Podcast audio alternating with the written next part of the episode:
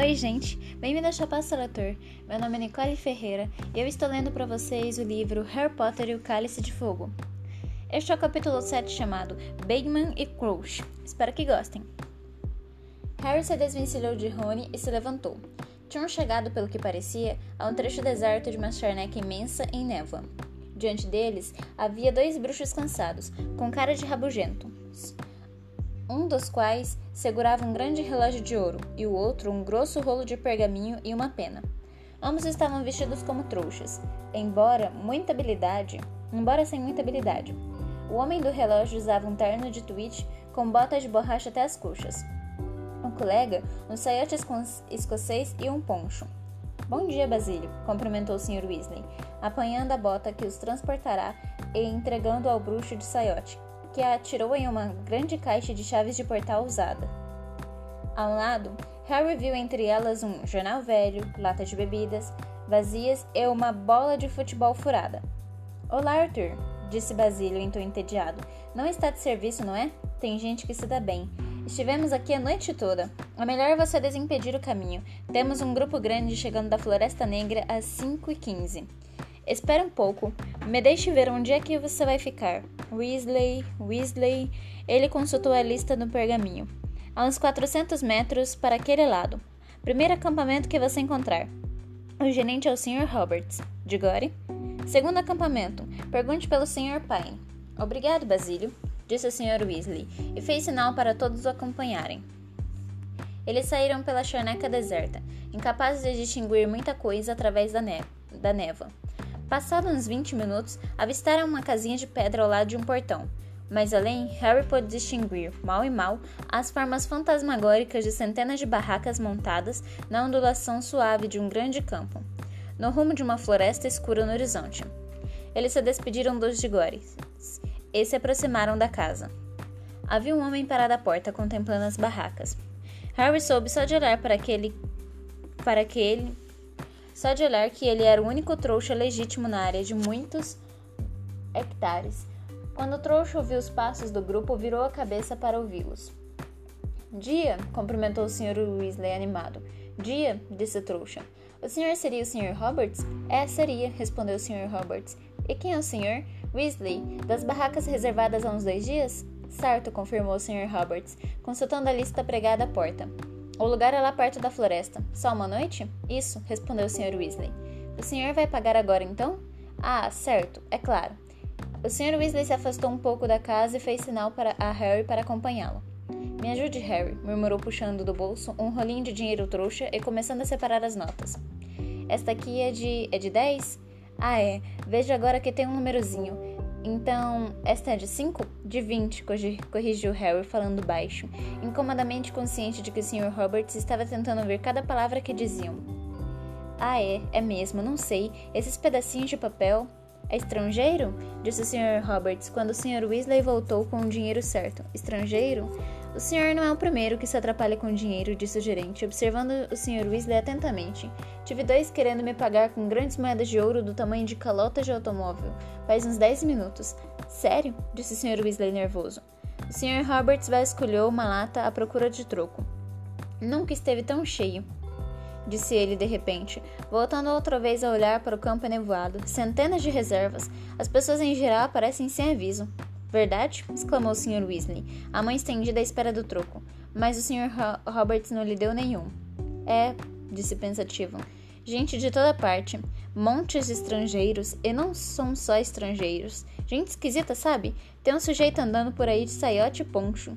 E não devia? perguntou o Sr. Weasley ansioso. Parece que é uma espécie de. sei lá, uma espécie de convenção, comentou o Sr. Roberts. Parece que todos se conhecem como uma grande festa Naquele momento, um bruxo de bermudão largo materializou-se do, do, nada ao lado da porta da casa do Sr. Roberts. Obleviate, disse ele bruscamente, apontando a varinha para o Sr. Roberts. Instantaneamente os olhos do Sr. Roberts saíram de foco. Suas sobrancelhas se desfranziram e um olhar de vaga despreocupação cobriu seu rosto. Harry reconheceu os sintomas de alguém que acabará de ter a memória alterada. O mapa do acampamento para o senhor, disse o homem placidamente ao Sr. Weasley. E o seu troco? Muito obrigado. O bruxo de bermudão acompanhou o grupo em direção ao portão ao portão do acampamento. Parecia exausto. Barba por fazer azulava seu queixo e havia olheiras roxas sob seus olhos.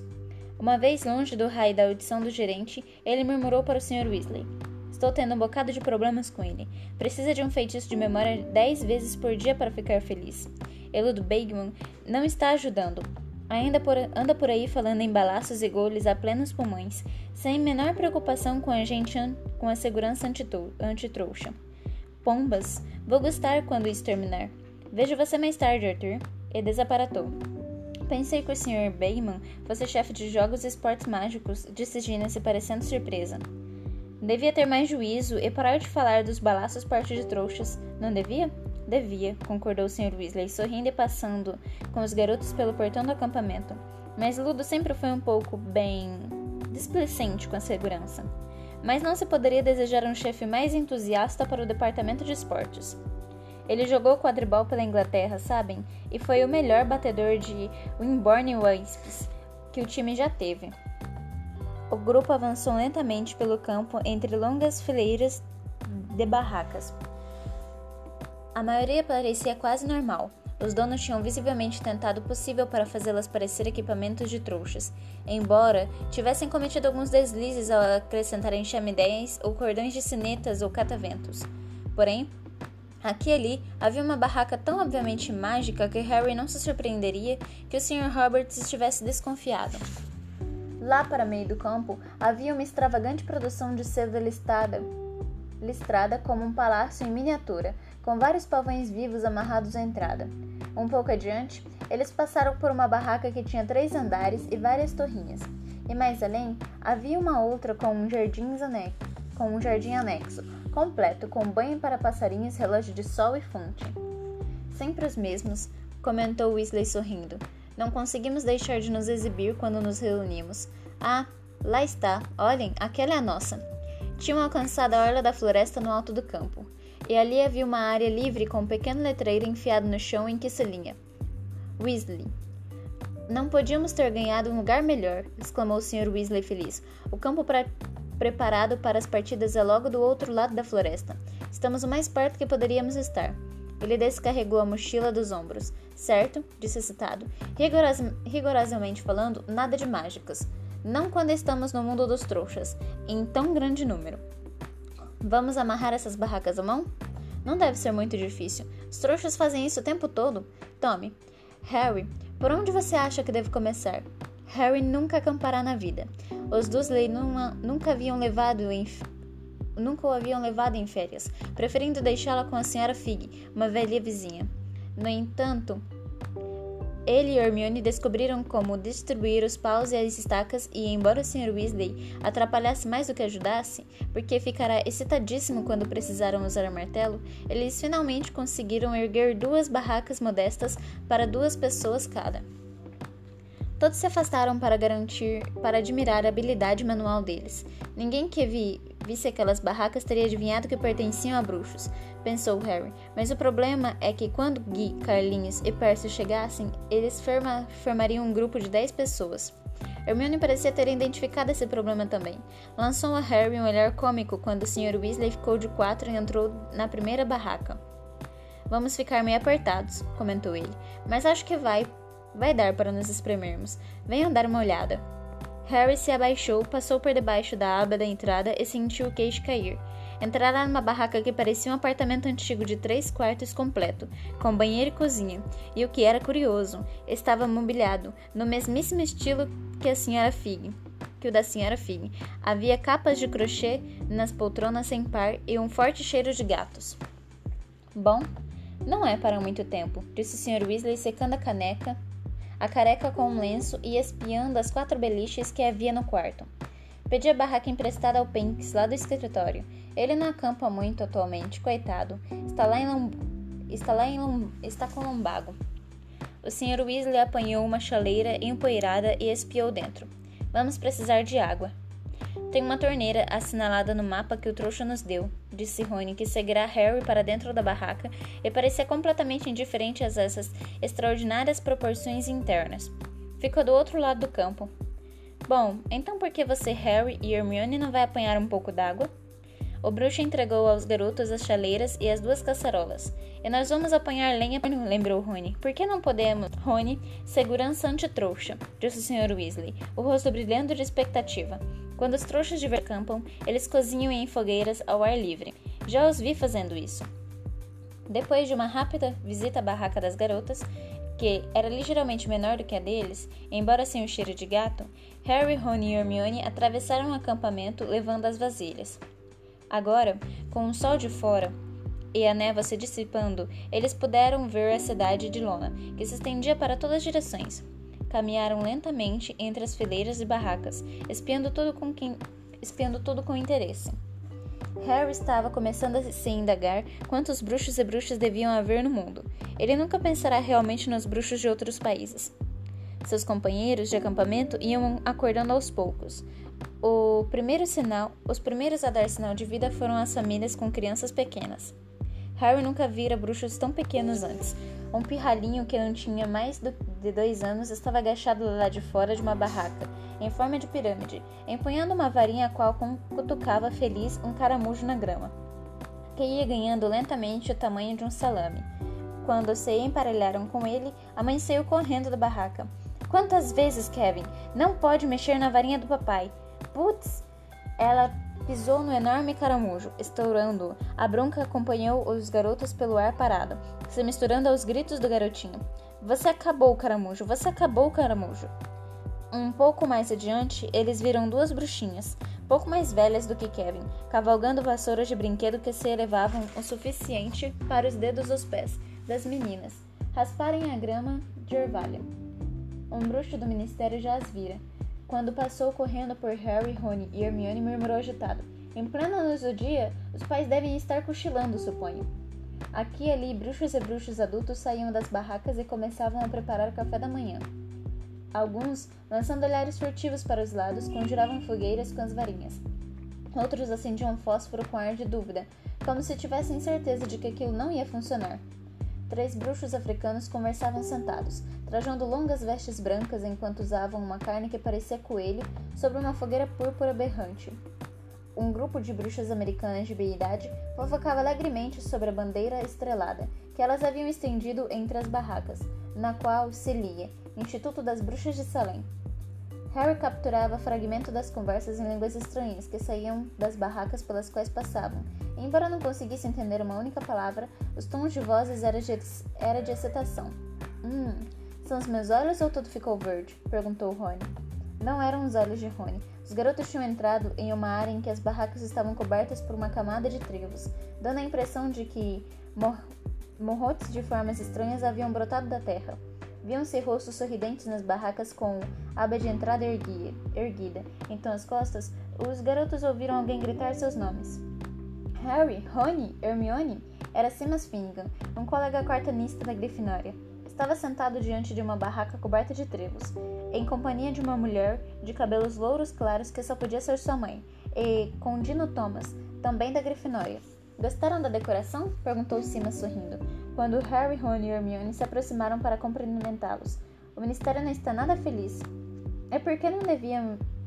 E por que não deveríamos mostrar nossas cores? perguntou a senhora Fignan. Vocês deviam ver o que os búlgaros penduraram nas barracas, de... nas barracas deles. Vocês vão torcer pela Irlanda, naturalmente? acrescentou ela, fixando Harry, Ron e Hermione com insistência. Depois de terem tranquilizado a senhora de que realmente iam torcer pela Irlanda, os garotos seguiram o caminho. Embora Rony tivesse comentado, como se a gente fosse dizer que não ia, com aquela turma em volta da gente. Que será que os búlgaros penduraram nas barracas? indagou Hermione. Vamos dar uma olhada, disse Harry, apontando para uma grande área de barracas mais adiante, onde a bandeira da Bulgária vermelha, verde e branca tremulava a brisa. As barracas não estavam enfeitadas com plantas, mas cada uma exibia o mesmo pôster, um pôster com um rosto muito carrancudo com grossas sobrancelhas negras. O fato, é claro, se mexia, mas apenas para piscar os olhos e franzir a testa. Krum, disse Rony em voz baixa. Que? perguntou Hermione. Krum, repetiu Rony. Victor Krum, o apanhador búlgaro. Ele parece bem rabugento, comentou Hermione, olhando para os muito crus que piscavam e franziam a testa para eles. Bem rabugento? Rony olhou para o céu. Quem se importa com a cara dele? Ele é incrível e é bem moço também. Tem uns 18 anos por aí. é um gênio. Espera até ver, espera até ver hoje à noite. Havia uma pequena fila torneira no, do, no canto do acampamento. Harry e Rony entraram logo atrás de dois homens que discutiam acaloradamente. Um deles era um bruxo muito velho que usava uma longa camisola florida.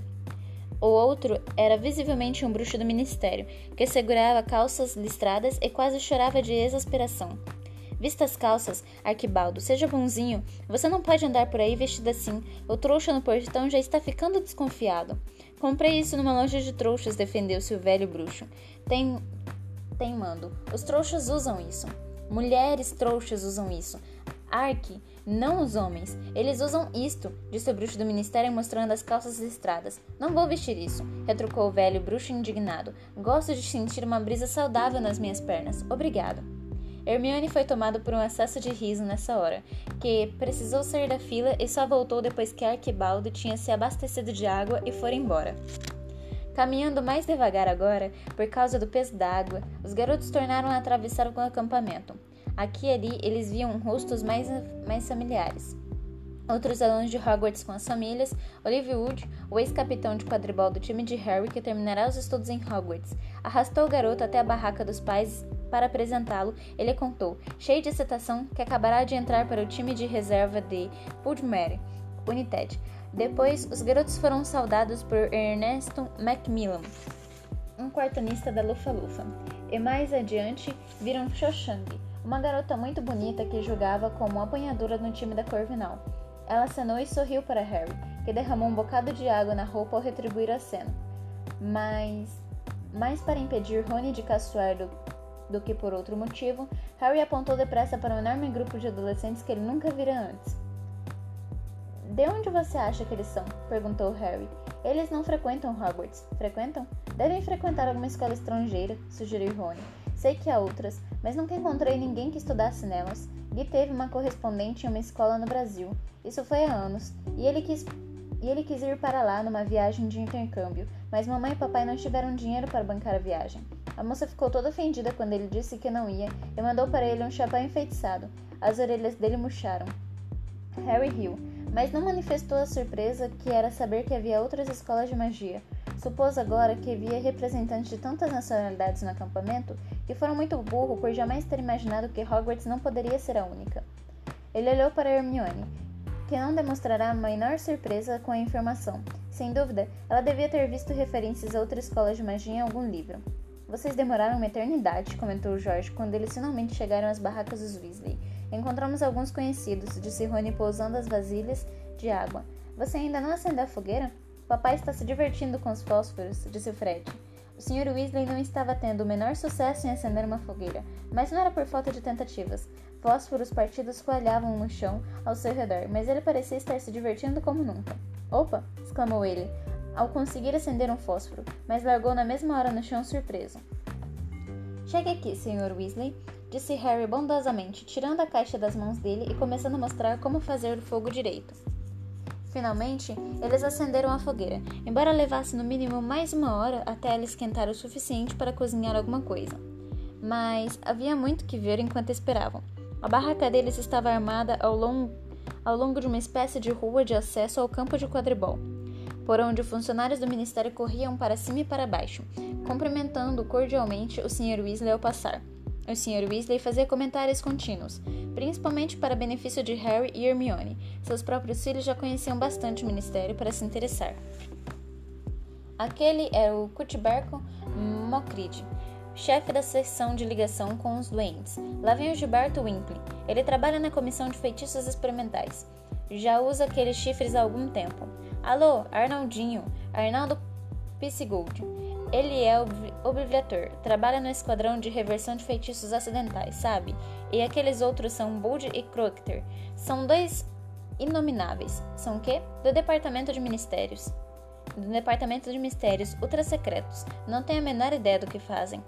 Finalmente, a fogueira ficou pronta e eles já haviam começado a preparar salsichas com ovos quando Guy, Carlinhos e Percy saíram do caminho da floresta para se reunirem à família. Acabei de aparatar, papai, disse Percy em voz alta. Ah, que excelente almoço! Já havia comido metade das salsichas com ovos quando o Sr. Weasley se levantou de um salto, acenando e sorrindo para um homem que vinha em sua direção. Ah! exclamou ele. O homem do momento, Ludo. Ludo Bagman era, sem favor algum, o homem mais chamativo que Harry já vira na vida, até mesmo incluindo nessa conta o velho Arquibaldo com sua camisola florida. Usava longas vestes de quadribol com grandes listras horizontais amarelas e pretas. Uma enorme estampa de uma vespa tomava todo o seu peito. Tinha uma aparência de um homem corpulento que, para, que, parará de se que parará de se exercitar. Suas vestes estavam muito esticadas para cima da enorme barriga, que certamente não existia na época em que ele jogava quadribol pela Inglaterra. Seu nariz, seu nariz era achatado, provavelmente quebrado por algum balaço errante, pensou Harry, mas os redondos olhos azuis, os cabelos louros curtos e a pele rosada o fazia parecer um menino da escola que crescerá demais. Olá, pessoal! exclamou Bagman alegremente. Andava como se tivesse molas nas solas dos pés. Era visível que estava num estado de extrema excitação. Arthur, meu velho, ofegou ele, ao chegar à fogueira. Que dia, hein? Será que podíamos ter desejado um tempo mais perfeito? Uma noite sem nuvens e quase nenhum problema na programação.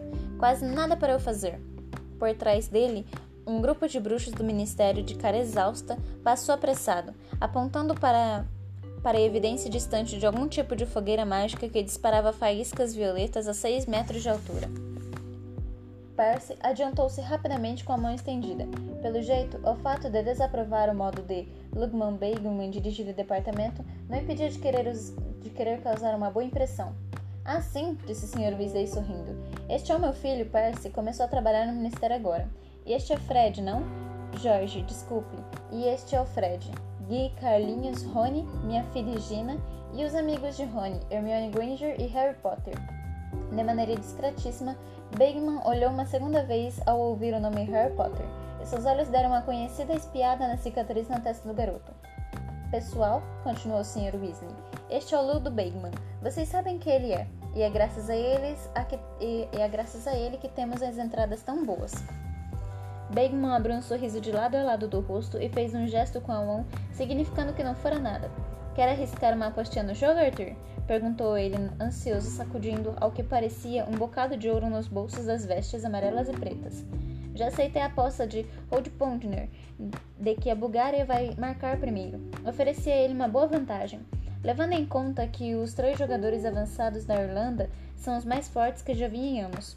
E a pequena Agatha, Timmins apostou meia cota da fazenda de enguias de que a partida vai durar uma semana. Ah, vai lá então, disse o Sr. Weasley. Vejamos, um galeão na vitória da Irlanda? Um galeão? Ludo Bagman pareceu ligeiramente desapontado, mas se recuperou. Muito bem, muito bem. Mais alguma aposta? Eles são um pouco jovens demais para andar jogando, disse o Sr. Weasley. Não gostaria. Não apostamos 37 galeões, 15 ciclos e 3 pequenos nukes, disse Fred, ao mesmo tempo em que George juntava rapidamente todo o dinheiro que tinham que a Irlanda ganha, mas Victor Krum, captura o pomo. Ah, e damos uma varinha falsa de lam, lambejão.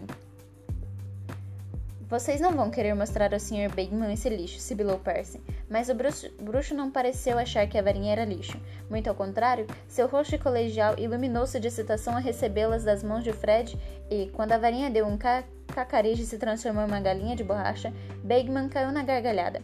Excelente! Não vejo uma varinha tão convincente há anos. Eu pagaria cinco galinhões por uma dessas. Percy ficou paralisado, numa atitude de indignada desaprovação. Meninos, disse o Sr. Weasley entre dentes, não quero vocês jogando. Isto é tudo que economizaram. Sua mãe. Não seja estraga prazeres, Arthur, trovejou Ludo Bagman encetado, sacudindo as moedas nos bolsos. Eles já são bem grandinhos para saber o que querem. Vocês acham que a Irlanda vai vencer, mas Krum vai capturar o pomo. Nem por milagre, moleques, nem por milagre. Vou dar uma excelente vantagem nessa e acrescentar mais cinco galinhões por essa varinha marota. Concordam? O Sr. Weasley ficou olhando sem ação enquanto Ludo Bagman puxava um caderninho e uma pena e começava a anotar os nomes dos gêmeos. Tchau, disse George, apanhando um pedaço de pergaminho que Bagman lhe estendia e guardando-o no peito das vestes. Bagman virou-se animadíssimo para o Sr. Weasley. Daria para me fazer um chá, suponho? Estou de olho para ver se localizo Kouch, o meu contraparte bulgário. Está criando dificuldades e não consigo entender uma palavra do que ele diz. Barto poderia, poderia resolver o problema. Faria umas 150 línguas. Fala umas 150 línguas. O Sr. Kouch Disse Percy, abandona subita subitamente o seu ar de impassável desaprovação e quase contorcendo de óbvia. Ele fala mais de duzentas. Se Seriaico, Grulês, Tresguano. Qualquer um sabe falar Tresguano, disse Fred, fazendo, fazendo pouco. É só a gente apontar e grunir. Percy lançou a Fred um olhar feíssimo e atiçou os gravetos da fogueira vigorosamente para fazer a chaleira ferver. Já teve notícias de Berta Jorkins, Lúgudo? Perguntou o Sr. Weasley quando Bagman se sentou na grama ao lado deles. Nem um pio, disse Bagman à vontade. Mas ela vai aparecer, coitada da velha Berta. Tem a memória de um caldeirão furado e nenhum senso de direção. Perdida, se quiserem me acreditar. Vai aparecer na sessão lá para outubro, lá por outubro, pensando que ainda é julho. Você não acha que já está na hora de mandar alguém procurá-la? sugeriu hesitante. O Sr. Weasley, quando Percy estendeu a Bagman chá pedido. E o que o Bartle Crouch não para de dizer? É o que o Bartle Crouch não para de dizer, respondeu Bateman, arregalando inocentemente seus olhos redondos. Mas o fato é que não podemos destacar ninguém no momento. Ah, e falar no demônio, Bartle? Um bruxo acabara de aparatar junto à fogueira, e não poderia oferecer um, um contraste maior à Ludo Bateman, estirado na grama com as vestes vermelhas de Wasp. Barto era um homem mais velho, formal, empertigado, vestido com um terno e gravata impecáveis. A risca nos seus cabelos grisalhos e curtos era quase absurdamente reta. O bigode fino e de escovinha parecia ter sido aparatado com uma régua. Seus sapatos eram exageradamente lustrosos. Harry percebeu na hora porque Percy o idolatrava. Percy acreditava piamente em obedecer às regras sem fazer concessões, e o Sr. Crouch obedecerá à regra de se vestir como trouxa tão rigorosamente que poderia ter passado por gerente de banco. Harry duvidava de que seu tio Walter pudesse ter descoberto quem ele realmente era. Estrague, estraga um pouco de grama, Barton, disse Ludo animamente, batendo no chão. Não, muito obrigado, respondeu Crouch, e havia um vestígio de impaciência em sua voz. Estive procurando por toda parte. Os búlgaros insistem que coloquemos mais doze cadeiras no camarote de honra. Ah, é isso que eles querem? exclamou Bagman. Achei que o sujeito estava pedindo uma pinça emprestada. Sotaque forte o dele. Sr. Crouch, disse Percy sem fôlego, curvando-se numa espécie de meia reverência que o fez parecer corcunda. O senhor aceita uma xícara de chá? Ah! exclamou o bruxo, olhando surpreso para Percy. Claro, obrigado! O Wiltber. Fred e George se engasgaram dentro das xícaras que bebiam. Percy, as orelhas, Percy, as orelhas muito rosadas, ocupou-se com a chaleira. Ah, e tenho, querido, dar uma palavra com você também, Arthur, disse o Sr. Crouch, seu olhar penetrante recaindo sobre o Sr. Weasley. Ali Barshir está em pé de guerra. Quer falar com você sobre o embargo de tapetes voadores. O Sr. Weasley soltou um profundo suspiro. Mandei-lhe uma coruja sobre isso ainda na semana passada. Já devo ter dito abaixo umas cem vezes. Tapetes são classificados como artefatos mágicos pelo registro de objetos enfeitiçados poscritos. Mas, e ele quer me escutar? Duvido, respondeu o Sr. Crouch, aceitando a xícara de Percy. Ele está desesperado para exportar para cá. Bom, eles nunca vão substituir as vassouras na Grã-Bretanha, vão? Disse Bagman. Ali acha que ali acha que há um nicho no mercado para um veículo familiar.